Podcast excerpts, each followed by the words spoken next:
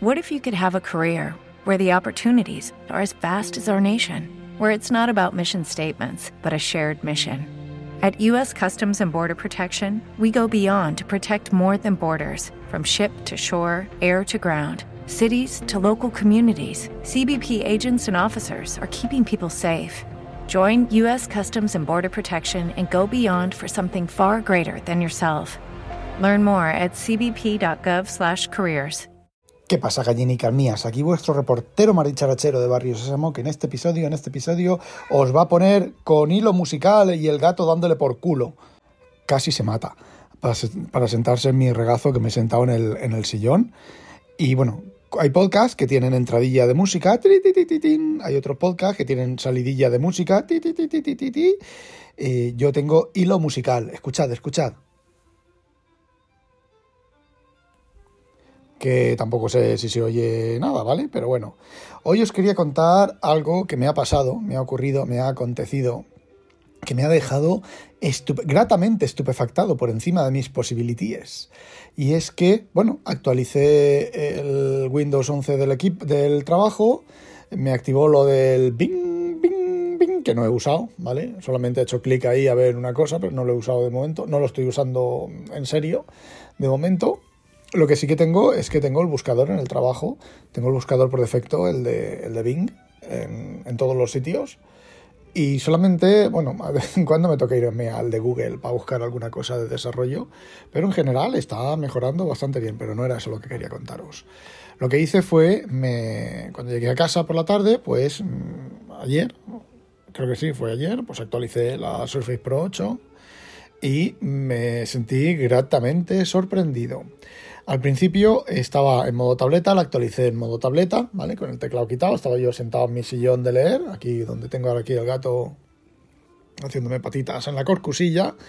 Y bueno, pues lo actualicé, se reinició, tardó bastante porque había dos actualizaciones, dos grupos de actualizaciones pendientes. Bueno, al final se actualizó esta, creo que es esta famosa del del, del notepad, del notepad con, del blog de notas con pestañas, no lo sé, no lo he comprobado. Solo sé que ya no tengo más actualizaciones pendientes en esto. Y bueno, se actualizó, se reinició y yo tenía, os lo he comentado a veces, que yo tenía la, barra de tareas de abajo eh, oculta, ¿vale? Y me salió activada y súper grande. Y dije, ya la han cagado, ¿vale? Ya la han vuelto a cagar. Se me ha ido la configuración, pero súper grande. Pero me fijé que la resolución de la pantalla era la misma la que yo tenía, pero yo tengo un poco más alta de lo normal, porque, bueno, pues me acerco bastante el, cacharro a los ojos y me mola tener más pantalla y ya está, y, punto. Bueno, pues la cosa es que dije, ya la han cagado, ya la han cagado. Me voy a las opciones de la barra de tareas, estaba en auto ocultar. Joder, qué chapuceros, qué tal, qué no sé qué, no sé cuántos. Bueno, pues no me di cuenta de que al abrir las opciones de la barra de tareas, la barra de tareas se minimiza en una rayita pequeñita debajo, que ves que está minimizada con una rayita pequeñita, y en la derecha del todo te sale un mini, mini concillo de la batería, un mini concillo de los iconos que tienes cuando está abierto la barra de tareas, que los tienes fuera de la parte oculta, eh, se abren ahí los iconcillos chiquitines, chiquitines, chiquitines, chiquitines. Y se te queda por el centro una rayita así, una, una rayita como lo del, lo del iPhone, de la parte de abajo, ¿vale?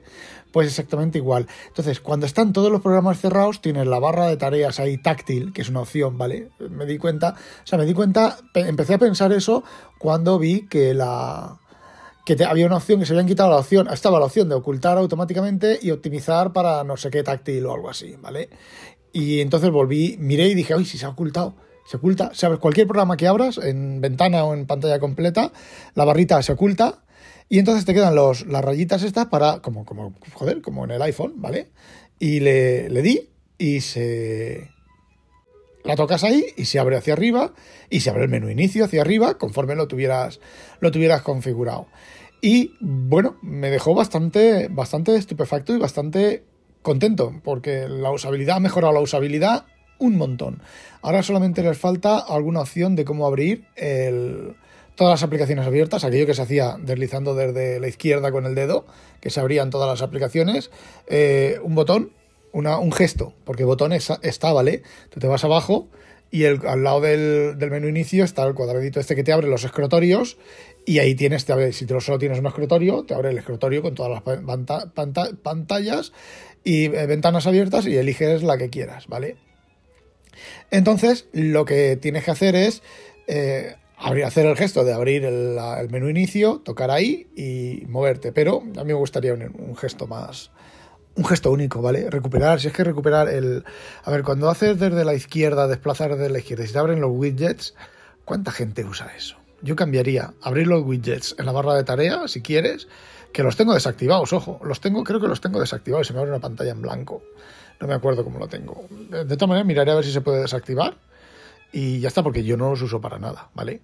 Y eh, todo eso son, bueno, pues mariconadas básicamente mariconada. Podían poner los widgets al otro lado y hacer más, no lo sé. Bueno, da igual, from the lost to the river o desde arriba, yo qué sé. Bueno, el tema es que mm, funciona. A ver, los cinco minutos que lo he probado, funciona agradablemente bien. También probé lo de la recolocación de las ventanas y funciona también bastante bien. Han cambiado algo, no sé lo que han cambiado, pero es más, más intuitivo. Además, eh, por ejemplo, si... A ver, es más como Windows 11, como Windows 8. Es más como Windows 8, pero como la parte buena de, Windows 8. Bueno, a mí Windows 8 me gustaba bastante, ¿vale?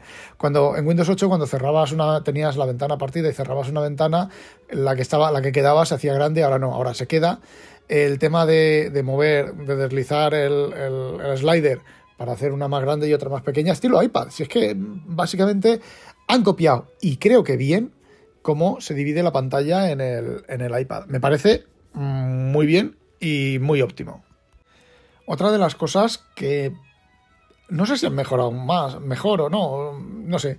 Lo que han hecho es que ahora, bueno, me tocó responder a alguien en inglés, con manuscrito, y en inglés, tela marinera, que bien que funciona en inglés, te separa bien las palabras. yo escribía, a ver, yo suelo escribir la cursiva, la cursiva se diseñó o se creó, ¿vale? El escribir en cursiva para no levantar la pluma del papel en cada palabra. Es decir, cuando tú escribes hola, si os acordáis, si habéis dado caligrafía o en el colegio lo han enseñado, tecleáis la H Luego, cuando cerráis la H, continuáis sin levantar el, palito, hacéis la O, le hacéis el rabito al palito, continuáis el rabito del palito, subís hacia arriba, hacéis el, loop de la L, bajáis hacia abajo, bajáis, subís, subís un poquito el, rabito de, de, abajo de la L, hacéis medio arco de la A, retrocedéis hacia abajo, hacéis el círculo de la A, llegáis hasta la parte de arriba de donde habéis parado antes el semicírculo de la A y entonces haces un pequeño buclecín ahí y bajas hacia abajo. Y has escrito hola sin levantar el palito. Vale. Eso en inglés funciona cojonudo.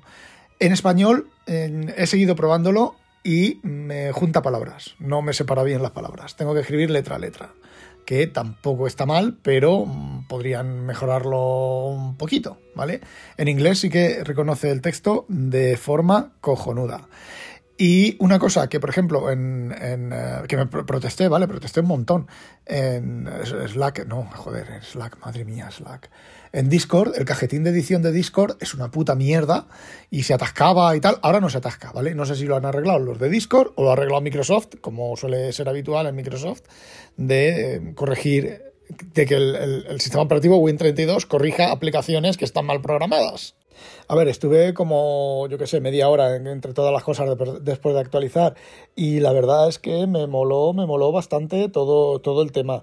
Con la aplicación de, de Synology Drive, eh, las mierdas del OneDrive y los retardos y esas cosas no las tengo. Tengo OneDrive activado, pero lo tengo solo para el escritorio y los documentos, que está casi vacío, ¿vale? No tengo casi nada allí. Y bueno, pues, a ver, ese retardo y ese enganche raro no lo tiene, ¿vale? Ahora os contaré algo sobre, sobre Synology Drive, que no funciona todo lo bien que debería de funcionar, pero aún así eh, yo creo que sigue valiendo la pena, sobre todo por el precio. Bueno, pues como decía, eh, ha funcionado bastante bien. No se me ha cerrado el cajetín de escritura, no, se me, no me ha hecho cosas raras, no ha perdido el foco del campo de edición. Parece ser que esa parte mm, la, está arreglada o está arreglada después, justo después de reiniciar, ¿vale? Conforme pase el tiempo, pues irá enmarranando la memoria y todo el tema y seguirá fallando y todo el rollo. Otro problema que tenía era que cuando se deshibernaba, el wifi no se conectaba, ¿vale? Se quedaba disponible y no se conectaba. Y ahora parece ser, por lo menos las dos veces durante los reinicios de las actualizaciones, el wifi se ha vuelto a conectar. Y una vez que la reinicié yo, que la suspendí y la activé, no, dos veces la suspendí y la activé, y el wifi se volvió a conectar sin, sin problemas. Mi mayor problema para volver a usar Windows, la Surface Pro 8 como Windows, como tableta, es que yo estoy casado con el Devon Think y no tengo los ficheros indexados, porque el Devon Think con los ficheros indexados pues no termina de ir, de bien, aunque no lo he probado con el Synology, Drive, ojo. Y bueno, el Synology Drive en Windows, digo en Mac, hace alguna cosita rara. Por ejemplo, tengo el portátil que tengo, el MacBook Pro del 2020 Intel, De 13 pulgadas que tengo en el trabajo, ahí todavía no se ha terminado de sincronizar. Es un portátil, se suspende muy a menudo, lo he tenido cargando tiempo eh, para ver si se sincronizaba y no se ha terminado de sincronizar en ningún momento. Eh, tiene ficheros antiguos, sí que sé que sigue sincronizando, sigue cambiando ficheros y actualizando cosas, pero no termina de sincronizarse. Y el problema eso no me preocupa porque abro la interfaz web y, la, y me bajo lo que tengo que bajarme, porque allí lo uso poco, ¿vale? Eso lo uso poco. Allí lo uso poco, vamos, la, la nube. Y eh, otro problema, esto sí que es un problema un poco delicado, que es el mismo, que es el mismo problema que tiene OneDrive, que es que cuando uso el Free File Sync para sincronizar ficheros, pues los ficheros que borra no los borra y los deja en la carpeta de raíz, raíz del, Synology Drive. Es decir, actualiza los ficheros que, están, que tienen que estar, por ejemplo, la famosa biblioteca, si el problema siempre viene de la biblioteca, pero no siempre, ojo. Hice una sincronización con los podcasts, los ficheros de los podcasts, ¿vale? Que son, pues eso, eh, no sé, 200, no recuerdo cuánto qué episodio voy, pero 100, 200 podcasts, ¿vale? 200 audios. Y también los audios que borró los dejó en el raíz, no los borró. Eh, y se quedaron ahí, ¿vale? No es ningún problema porque sí que he comprobado que, por ejemplo, los ficheros actualizados se actualizan en la nube. Lo que pasa es que le deja los, los, borrados en el, en el, raíz como si el, Drive no le dejara a las aplicaciones eh, borrar los ficheros y los pusiera ahí. Contactaré con el servicio de Synology eh, a ver qué me dicen. Y, y bueno, en iOS no puedo hacer desde la aplicación de archivos. A ver, desde la aplicación de archivos la conexión al, Synology Drive funciona bastante bien, ¿vale? Pero de vez en cuando mm, hay veces que me, cuesta, me, cuesta menos hacerlo desde, el propio Synology Drive de la aplicación, porque a veces entro en, la carpeta del Synology Drive desde la aplicación de archivos eh, y tarda un poquitín a reconectarse, ¿vale? Eh, no pasa como, por ejemplo, con el File Browser Pro, que con ese, bueno, pues te dice que abra la aplicación para reconectar, pero el... Em, ¿Qué estaba diciendo? Ah, no tarda un poquito y se sincroniza, no me ha perdido ficheros, me los ha subido todos los ficheros que tenía que subir y todo el tema. Y otra de las cosas que me ocurre es que, por ejemplo, desde aquí, desde la grabadora, no puedo grabar, no puedo guardar, o sea, no me guarda la posición de almacenado. Es decir, yo le doy a la grabadora, ahora termino de, grabar el audio este, le doy a guardar en, la nube de Synology y eh, normalmente si ese iCloud Drive o si era Dropbox, me mantiene la carpeta entre, entre diferentes incluso reinicios del, del, iPhone. Pero aquí no, aquí me va por defecto a la carpeta de descargar de iCloud Drive. Me toca a mí manualmente navegar hacia atrás, volver a la carpeta del Synology Drive, esperarme a que se sincronice y que se active todo el tema interior de todo esto y luego se graba y se graba y se sube, ¿vale? No me ha fallado. Entonces, mm, son las dos únicas pegas así a lo largo del tiempo que estoy teniendo. He tenido un fichero duplicado pero ya no sé si es un fichero duplicado porque me equivoqué yo y no lo, subí dos veces o porque el, drive me generó un duplicado, ¿vale? Y no avisa de, nada. Pero no lo tengo claro, eso lo seguiré, lo seguiré mirando. Lo que sí que tengo claro, la biblioteca con tantos miles de ficheros no me ha duplicado ficheros ni ha tenido conflictos, porque la última vez la sincronicé no con el iCloud, con el Synology Drive, sino directamente desde el Mac al NAS. Y entonces ahí sí que son los ficheros, tarda una hora a sincronizarse, ¿vale?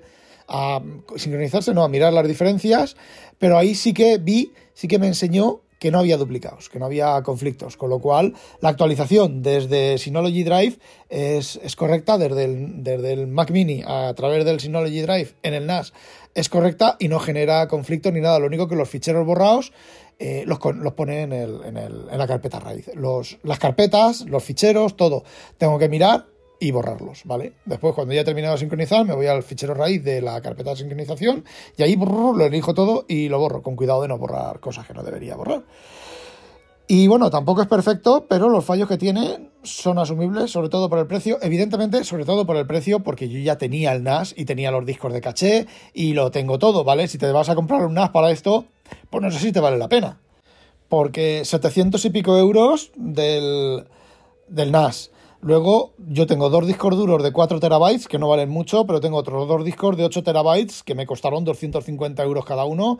Pongamos, pues entre los cuatro discos 500 euros, ¿vale? Más dos discos eh, de Samsung, dos, los, esto, los, S, los Evo no sé qué, de, un gigabyte, un terabyte de, de caché, por nuestros 300 euros más. Eh, si te mete la broma en 1.500 euros o 1.600 euros y si quieres más espacio en el, en el NAS, pues pon 2.000 euros, ¿vale? O discos más modernos, más rápidos. Eh, no vale la pena si lo tienes que comprar para tener la nube, ¿vale? Pero yo ya lo tenía, yo ya tenía el NAS, pues para mí es gratis. Y bueno, eso era lo que quería, eso, eso era todo lo que quería contaros. No olvidéis, sospechosos, habitualizaros. ¡Ah, demonio! ¡Nio, nio, nio, nio, nio, nio!